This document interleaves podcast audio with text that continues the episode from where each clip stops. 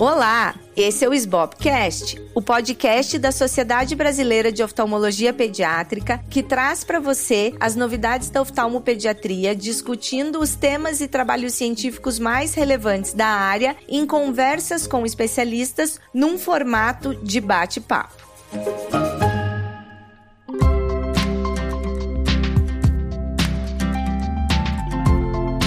Eu sou a Luísa Hopker, atual presidente da SBOP, e hoje eu vou conversar com a doutora Rosane Ferreira e a doutora Simone Bison. Nós hoje vamos falar sobre um assunto que foi muito pedido aqui, que é a obstrução de vias lacrimais. A doutora Rosane é mestre e doutora em oftalmologia pela Unifesp, foi fellow na Universidade do Colorado em Denver e atualmente é responsável pelo setor de oftalmologia pediátrica e estrabismo da Santa Casa de Porto Alegre. Ela também foi presidente da SBOP. Tenho certeza que vai contribuir muito para esse nosso episódio de hoje. Seja bem-vinda, Rosane. Obrigada, obrigada pelo convite, Luísa. Imagina. E a doutora Simone Bison, ela é mestre e doutora em oftalmologia pela Unifesp e vice-chefe do setor de vias lacrimais da Unifesp. Ela já esteve presente em vários simpósios e congressos da SBOP, sempre ajudando a gente a entender melhor aí toda essa dinâmica das vias lacrimais. Seja bem-vinda, Simone. Honrada com o convite, agradeço muito. É, compartilhar esses conhecimentos é muito importante para todos nós. Parabéns pela iniciativa. Muito obrigada por estarem aqui com a gente. Então a gente vai começar do começo, como diz. A gente vai começar falando de propedêutica, né? Então eu queria que a Simone começasse contando pra gente o que, que ela acha importante na propedêutica da obstrução congênita de vias lacrimais, o que, que considera que não pode faltar quando está fazendo uma primeira avaliação. Bom, a criança, assim como no adulto, o ideal é que nós conseguimos, conseguíssemos fazer uma boa biomicroscopia e ver os pontos lacrimais. A dificuldade já começa por aí, mas com jeito, é, ver a presença, a localização dos pontos lacrimais, se a criança não tem nenhuma comorbidade ocular que, leve à hipersecreção lacrimal. O teste que nós mais usamos é o TOFO, o teste de observação da fluoresceína na orofaringe. O Milder às vezes engana, porque você pode ter um Milder aparentemente zero numa criança que tem um saco lacrimal muito grande e, e, e a fluoresceína vai lá para dentro, mas esse tipo de paciente, na hora da expressão do saco lacrimal, vai ter a expressão positiva e a gente vai conseguir diferenciar. Assim como em criança muito atópica,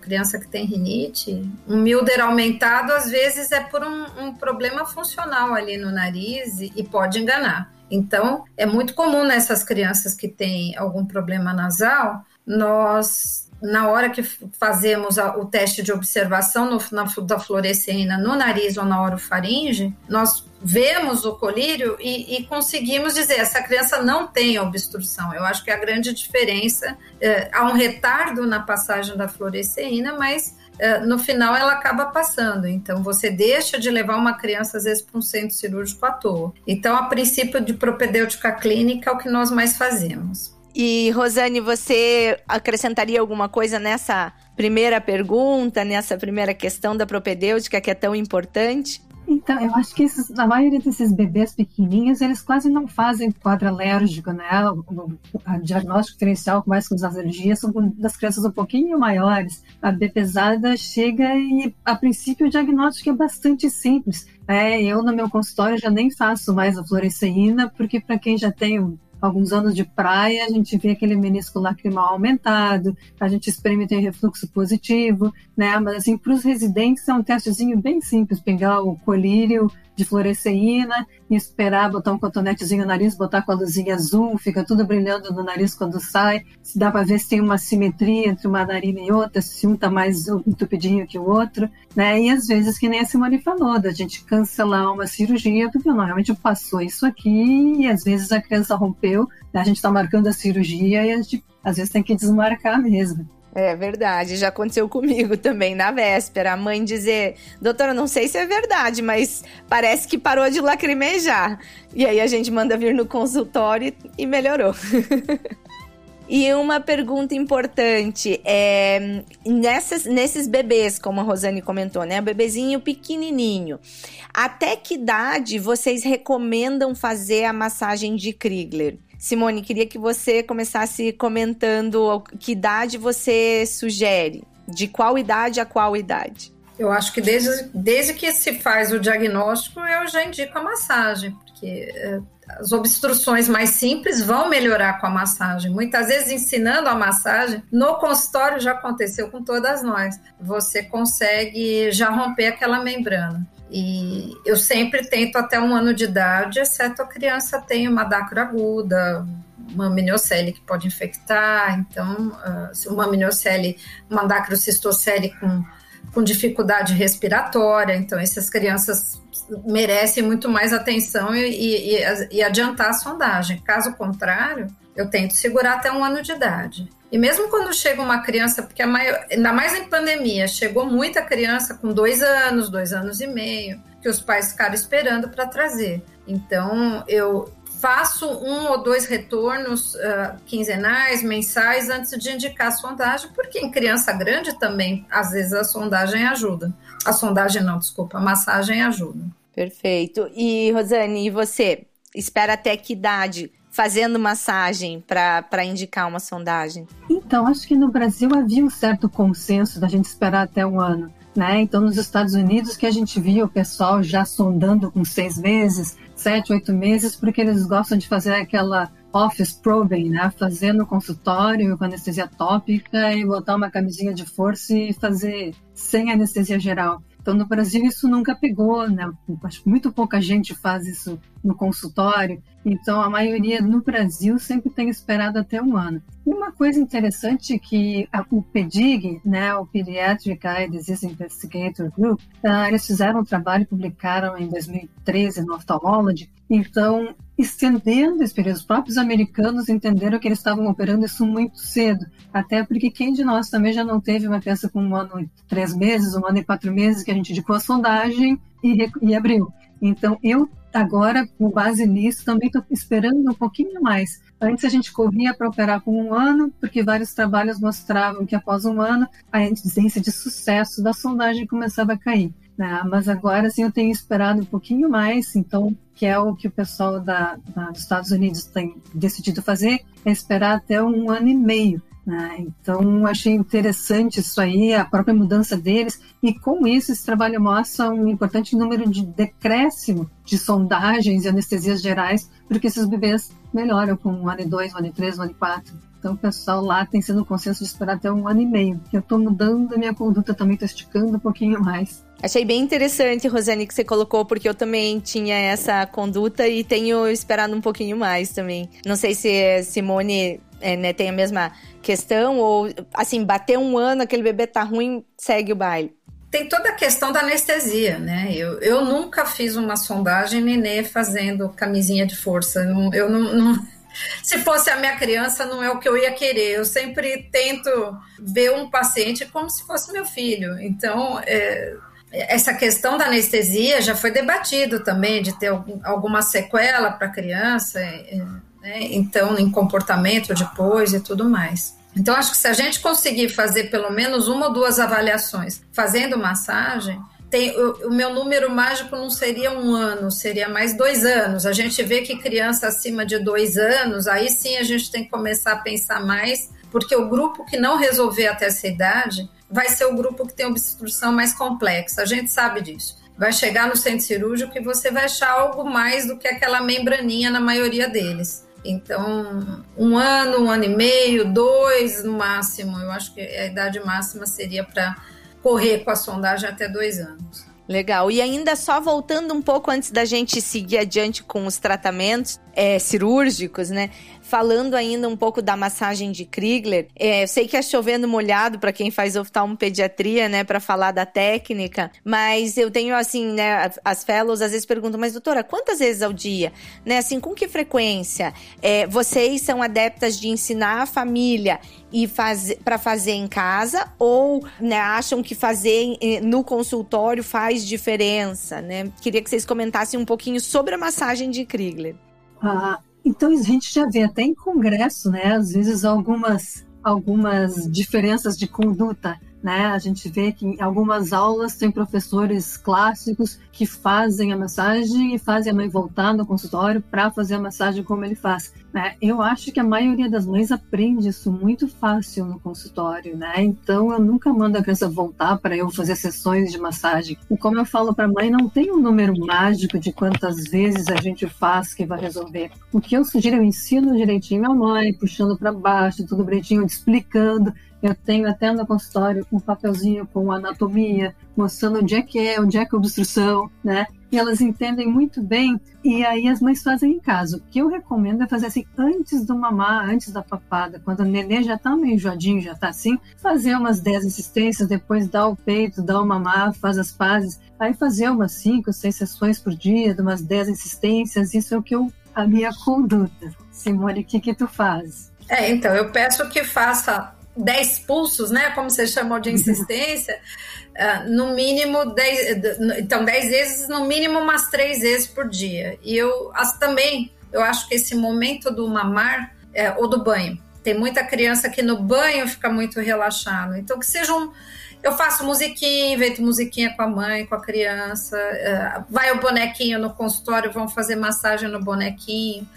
É, é, é, legal porque a gente vê as crianças voltando, às vezes fazendo massagem na mãe, a mãe faz na filha, a filha faz... Então eu acho, eu tenho até filminho de criança, vamos nenê, vamos fazer massaginha, né? Então eu acho, dá um prazer para a criança, né? Então, porque os pais muitas vezes chegam achando que isso é um sacrifício, né? E, então mostrar que não é um sacrifício para a criança, que é um alívio, porque quando a gente opera adulto, quando eles voltam falando da sensação que eles não percebeu aquela pressão que o saco lacrimal faz na órbita, um saco lacrimal muito cheio, né?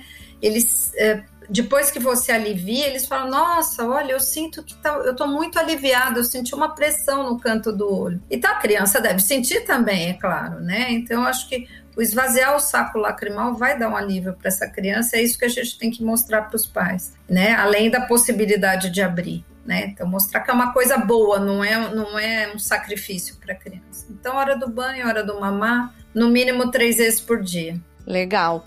E vocês pedem dacriocistografia antes de fazer, por exemplo, uma sondagem num caso é, simples, né? A, a criança chegou, vocês indicaram massagem de Krigler, a princípio sem maiores complicações, é, né? Obstrução congênita, claro que a gente está falando. Vocês pedem dacriocistografia de rotina antes de seguir, por exemplo, para uma primeira sondagem? É, eu, eu nunca. Em criança normal, que não seja sindrômica nem nada, porque a próprio teu procedimento vai ser o diagnóstico, né? Diagnóstico e terapêutico, muitas vezes ao mesmo tempo. Então, a menos que a criança tenha dismorfia, essas crânio-desostoses, alguma alteração de face, nessas crianças sindrômicas é interessante fazer, mas criança normal eu não peço de rotina, não. A minha rotina em dacrocistografia é criança grande, aquela criança. Em hospital escola, as crianças chegam com 3, 4, 5, 6 anos, 8 anos, com história de obstrução congênita, história clássica que os pais não conseguiram atendimento antes. Então, nessas crianças, eu já não sei se eu vou fazer uma intubação, se eu vou fazer uma dacrocistorrinostomia. Então, eu já, eu no centro cirúrgico, eu não peço fora, nem no consultório. Eu nunca faço uma narcose só para uma dacrocistografia. Eu aviso para os pais que antes de mais nada, isso mesmo uma dacrocongênita com um ano e meio de idade, eu falo, olha, eu estou levando sua criança para tratar mas antes de mais nada para examinar, né? Porque tem criança que não tem um dos canalículos, não tem o ducto, então vai virar uma dacrocistorrinostomia já naquele momento. Eu preparo os pais para até uma eventual dacrocistorrinostomia endonasal. Então eu já vou com tudo preparado, né? Então eu falo, ah, tomara que seja uma sondagem, né? Uh, e criança grande, eu peço, eu faço a dacrocistografia no centro cirúrgico. Então, eu peço a escopia na sala, injeto um, um, um ml de contraste aquoso, eu prefiro aquoso, para nesses casos de, de, que eu faço na sala de cirurgia.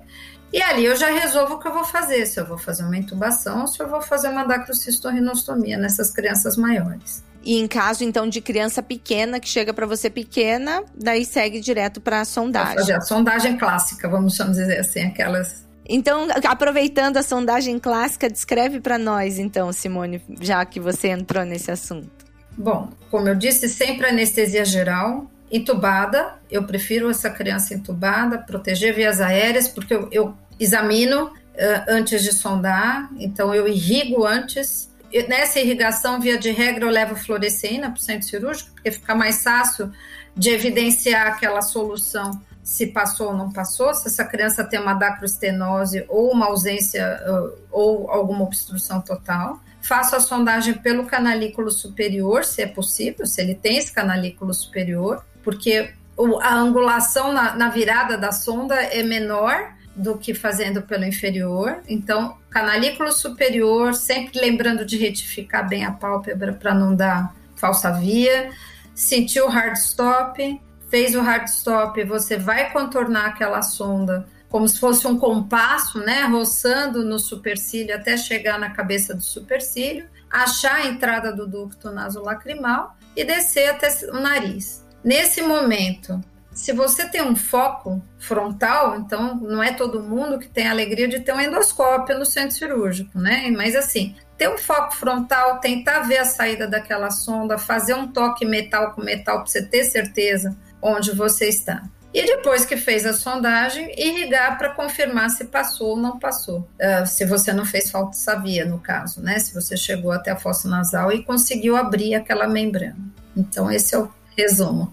Excelente. E Rosane, você faz via canalículo superior ou inferior a sondagem? O superior geralmente é mais fácil, né? Que ele já faz a voltinha e já, já desce direto mas eu não irrigo antes, né? Eu faço um pouquinho diferente. Eu, eu gosto de dilatar os pontinhos inferior também. Eu dilato os dois e passo até nesse, que às vezes o pontinho ele tá bem pequenininho, né? O troço já tá meio entupido, então dilato os dois e aí eu faço a sondagem faço a irrigação depois só, não faço irrigação antes. E o texto, a critério do anestesista, eu não, ele não se mete na minha cirurgia, eu não me meto nele. Então, tem uns que se sentem super confortáveis só com a máscara laríngea, tem outros que preferem tubar. Me incomoda um pouco os que não querem que é só, só a máscarazinha por fora, porque aí nos atrapalha pro nariz, aí, mas eu, via de água, deixo a critério deles. E uma coisa interessante, na hora da irrigação, Antigamente eu sempre botava uma, uma sondinha para aspirar para ver a fluoresceína saindo. Uma outra coisa que a gente pode fazer é botar pressão positiva, quase 100% na narina oposta.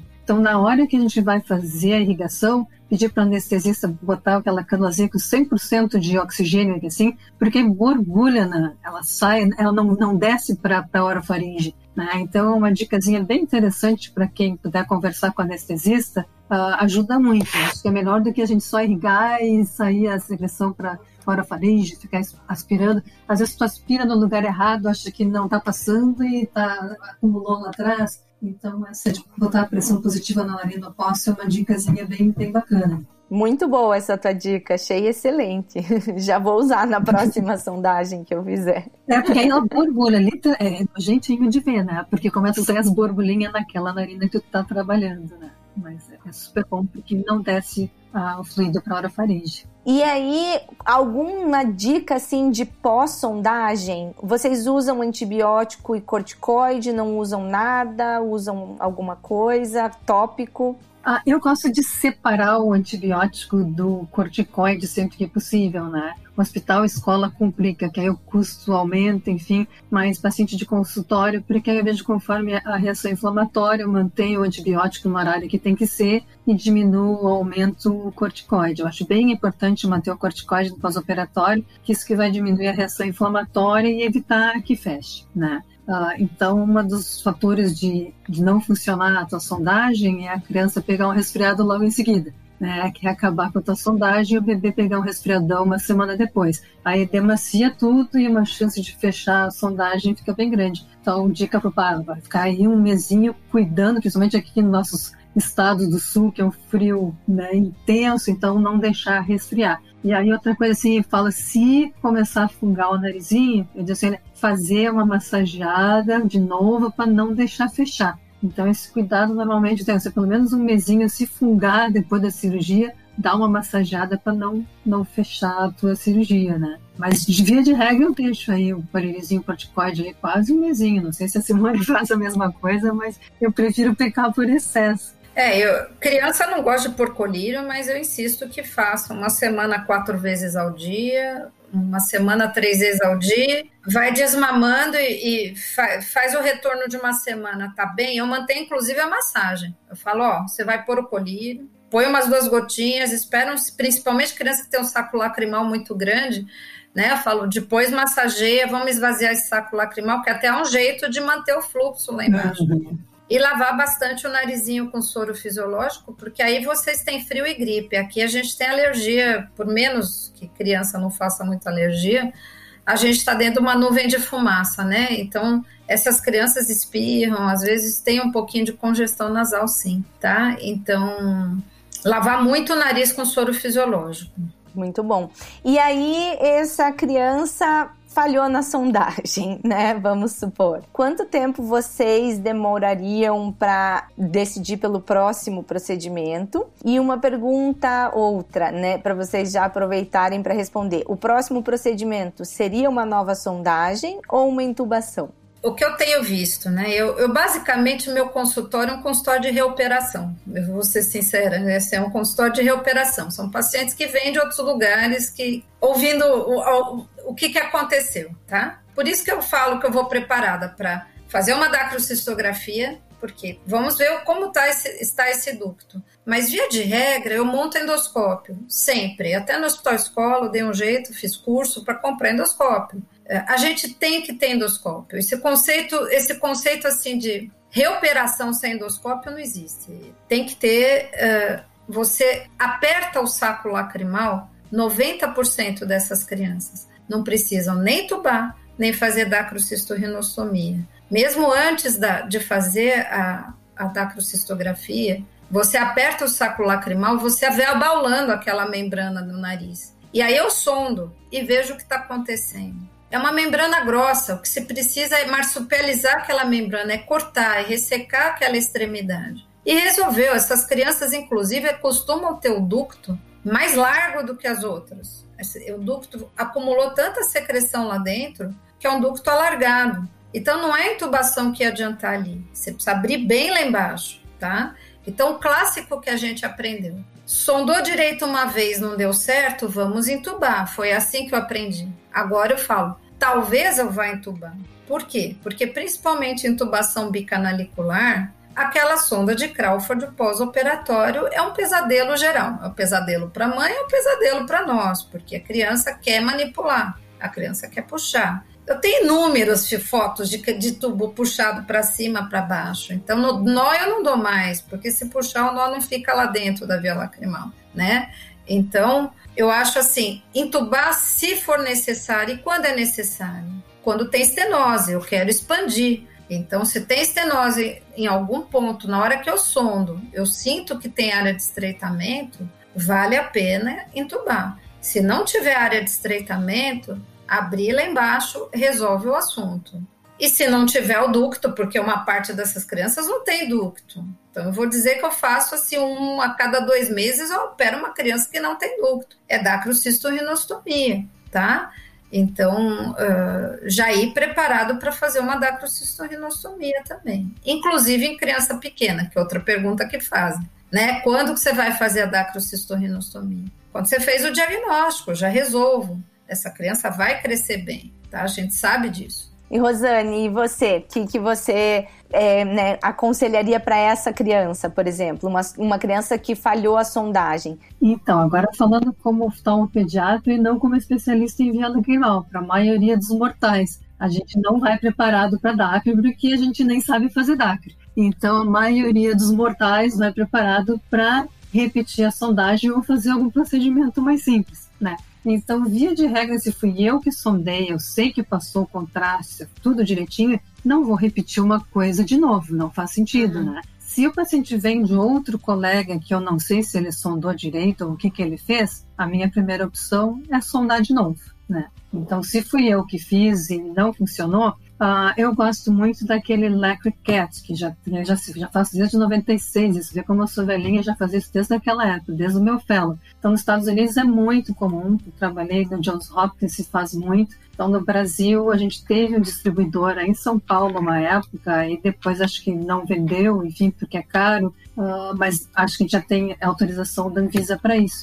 Então, para a maioria dos mortais, é um procedimento muito mais fácil de fazer, né? Porque é uma sonda que tem um balãozinho na ponta, em vez da gente fazer uma sondagem que vai abrir um buraquinho de um milímetro, vai abrir dois, três milímetros, a chance de tu fechar esse buraquinho é menor. Né? Então, eu gosto muito do LacryCat para essas reoperações ou para a primeira opção, que em criança maiorzinha, acima de dois anos. Né? Uh, então, se for pensar assim, como oftalmopediatra agora, outros colegas assim, ah, se tiver que fazer intubação, a gente não tem intimidade com o nariz, a gente não tem intimidade com o endoscópio, a gente nem tem endoscópio. Então, outros colegas chamam um otorrino para entrar junto. Aí vai ter que pagar um otorrino para fazer isso junto, sai mais barato comprar um lacriquete, que está uns 300 dólares, né? Então, eu, eu gosto muito disso aí. Aí, se o lacriquete não funcionou, né, o balão catéter, aí eu a gente faz a intubação. Mas que nem a Simone, é, é, é, assim, o coração, as coronárias já vão estressadas, porque o pós-operatório, né, já me ligaram às duas da manhã, porque sumiu o negocinho. Então, eu ele deve ter engolido essas alturas, caiu. Não, mas se foi pro nariz, ela vai se afogar. Resumindo a história, estava eu às três da manhã na emergência, olhando se não foi parar, na, né? Então, claro que a criança engoliu ou foi para outro lugar, mas então né, o pós-operatório da intubação, deixando um corpo estranho lá, né, a Simone falou, é estressante para o médico e para a mãe, né? Então, sempre que possível evitar, mas às vezes o índice de reoperações da intubação é um pouquinho menor do que o cateterismo. Então, o índice de, de sucesso da intubação é em torno de 80% e do cateterismo 75% pela literatura, né? Então, se não der certo, e se não der certo, a gente manda o pessoal da via lacrimal. mas que é a minoria, né? Acho que é assim, a gente tem que lembrar disso, né? A maioria já resolveu com massagem. Quem não resolveu com massagem, resolveu com sondagem e a gente vai afunilando, né? Lógico, a gente tem aqui a nossa super especialista, né? A Simone, mas é, é como a Rosane falou, acho que é super importante a gente lembrar disso também, né? A gente precisa ter um especialista como a Simone pra gente mandar para os casos que ninguém resolve, mas como a Rosane falou, nós, os oftalmopediatras mortais, vamos resolver 90 90% da, da, né, da população. Eu acho que o super importante é, avisar para os pais que pode ser que não tenha jeito, entendeu? Eu acho que o que eu mais ouço dos pais, ah, me falaram que era só uma sondagenzinha, era só um cheirinho passar um. E eu, depois fala, não, não deu certo. E o pai nem entende por que, que não deu certo. Eu acho que os pais têm que saber que existe uma mínima possibilidade que seja de ser algo mais complexo e depois precisar de, uma abordagem mais completa, né? Simone, tem uma pergunta. Nos Estados Unidos eu vi muito fazerem fratura do turbinato inferior aqui. Ah, não, porque o teto de onde sai ali embaixo ele é muito fechadinho, então eles têm que fraturar aquilo para aumentar o teto, para dar espaço aqui no Brasil a gente não vê muito fazer isso. Eu nunca fiz, porque se tu tem alguma experiência, vocês fazem, como você disse, né, a gente tem um convívio muito íntimo com os otorrinos, os cursos juntos, mesmo na, na universidade a gente tem colocado os fellows da oftalmo com os fellows da, da otorrino para operarem juntos, para um aprender com o outro. O otorrino tem medo de, de mexer no canalículo e, e a gente tem medo de mexer no nariz, ainda bem, um respeito ao território do outro. E, e, nesse sentido, nos cursos, isso é, é uma pergunta que todo curso aparece, porque a gente faz um curso, tenta fazer um curso anual envolvendo as duas especialidades. Os otorrinos são absolutamente contra isso, de, de fraturar, quando não tem jeito da gente acessar, porque fazendo intubação, às vezes a gente começa a sangrar, por quê? Porque realmente aquela criança tem uma concha aumentada,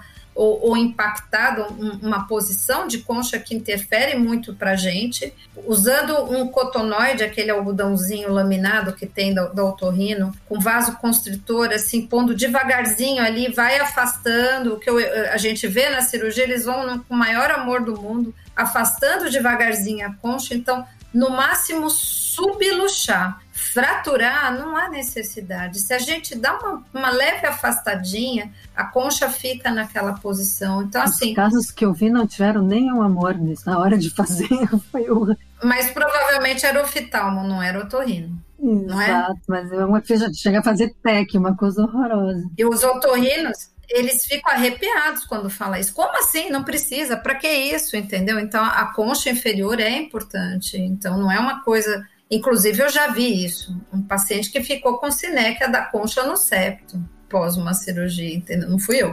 Mas assim, eu já vi. Então, assim, não, não, não tem porquê, não precisa isso tudo, tá? Não precisa isso tudo. É só ir afastando. Com vasoconstritor, a gente normalmente já consegue visualizar tudo que precisa. E afastar um pouquinho, se achar que aquela concha da criança está muito fora do lugar, afasta um pouquinho, mas não fratura, não precisa fraturar.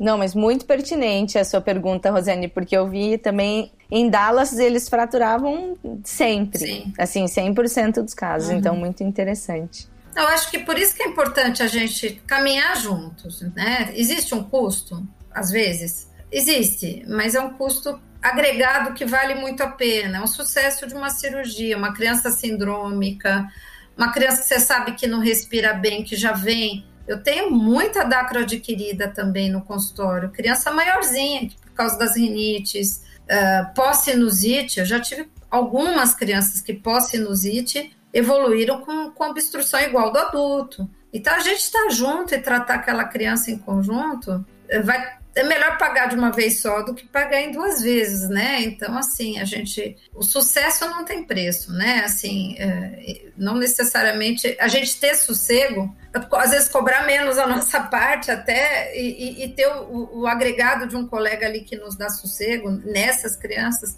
eu acho super importante, tá? Muito bom. Bem, o papo tá excelente, mas eu preciso fazer uma pergunta final para vocês, né? Assim, o que, que vocês gostariam de deixar aí de mensagem para os oftalmopediatras, para os oftalmologistas que vêm, né, é, obstrução congênita de vias lacrimais no consultório, que tratam? Alguma mensagem que vocês gostariam de deixar para o pessoal que está ouvindo a gente? Uh, acho que uma das coisas mais importantes e que a gente nem falou hoje aqui é de esclarecer para a mãe que até romper a membraninha lá embaixo, até desentupir, a criança vai ter um pouquinho de secreção amarelada quando acorda. Né? Então, ela acha que aquilo é infecção e se não for bem orientada, ela vai ficar usando colírio por seis, sete meses, né? E infelizmente, às vezes, tem colega que prescreve o antibiótico com corticoide. Então, na infecção secundária de obstrução de via lacrimal congênita, não é um processo inflamatório. Houve uma infecção, uma bactéria, isso tem que tratar a bactéria. Então, não vejo nenhuma indicação da gente entrar com corticoide para o tratamento das infecções secundárias da obstrução de via lacrimal. Então, esse é um grande perigo, porque se a mãe ficar usando um corilho associado com corticoide por meses, eu já vi uns três casos de glaucoma secundário ao corticoide. E casos desses glaucomas uh, cortisônico em bebê, há uma alteração da malha trabecular e tu para o corticoide e continua com glaucoma. Né? Então, esses bebês vão para cirurgia. O prognóstico nem sempre é tão bom. Então, a minha dica maior, assim, é assim, quando forem prescrever um antibiótico que essas crianças infectam e fazem secreção, a gente explicar para a mãe, olha, secreção é quando tu limpa, mas dá espera duas, três horas, aquele troço está brotando de novo. Tu limpa e brota de novo. Aí é uma infecção, vamos usar o colírio antibiótico pelo tempo determinado, sete dias, e vamos parar. Né? Então, de explicar que aquela secreçãozinha amareladinha quando acorda o bebê, aquilo ali não é uma infecção, é a própria lágrimazinha que acumulou ali e que se ela limpar durante o dia só vai estar escorrendo a lágrima, mas não tem uma infecção. Então, explicar para a mãe a diferença de uma infecção de uma lágrimazinha que acumula ali de manhã. Né? Então, para a gente não fazer nenhuma iatrogenia. E lembrar que realmente toda a literatura diz que 90% das, das obsessões de lacrimais resolvem só com a massagem, né? Então, que o oftalmopediatra e o oftalmologista geral é capaz de resolver a grande maioria dos casos, né? E ainda bem que existem pessoas como a Simone para a gente mandar os que a gente não conseguir resolver. Tudo super pertinentes, todas as colocações. Obrigada pela participação aqui, viu, Rosana? E aprendi muito com você também.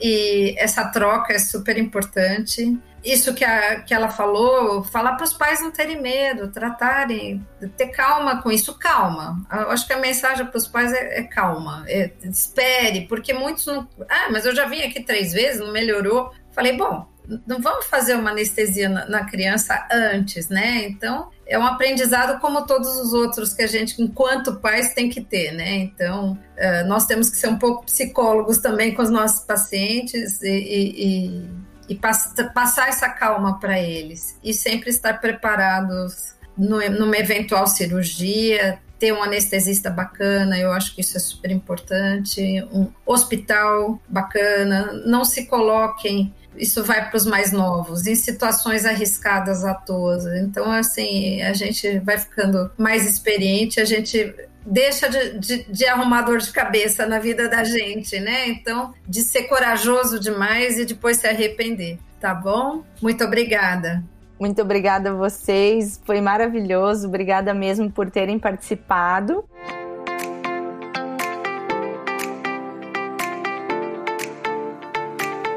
Hoje eu conversei com a doutora Rosane Ferreira e a doutora Simone Bison. E se você gostou, compartilhe com seus amigos e colegas. E lembre-se que estamos nas principais plataformas de áudio: Spotify, Apple Podcast, Deezer, Google Podcast e Amazon Music. Esse foi o SBOPcast.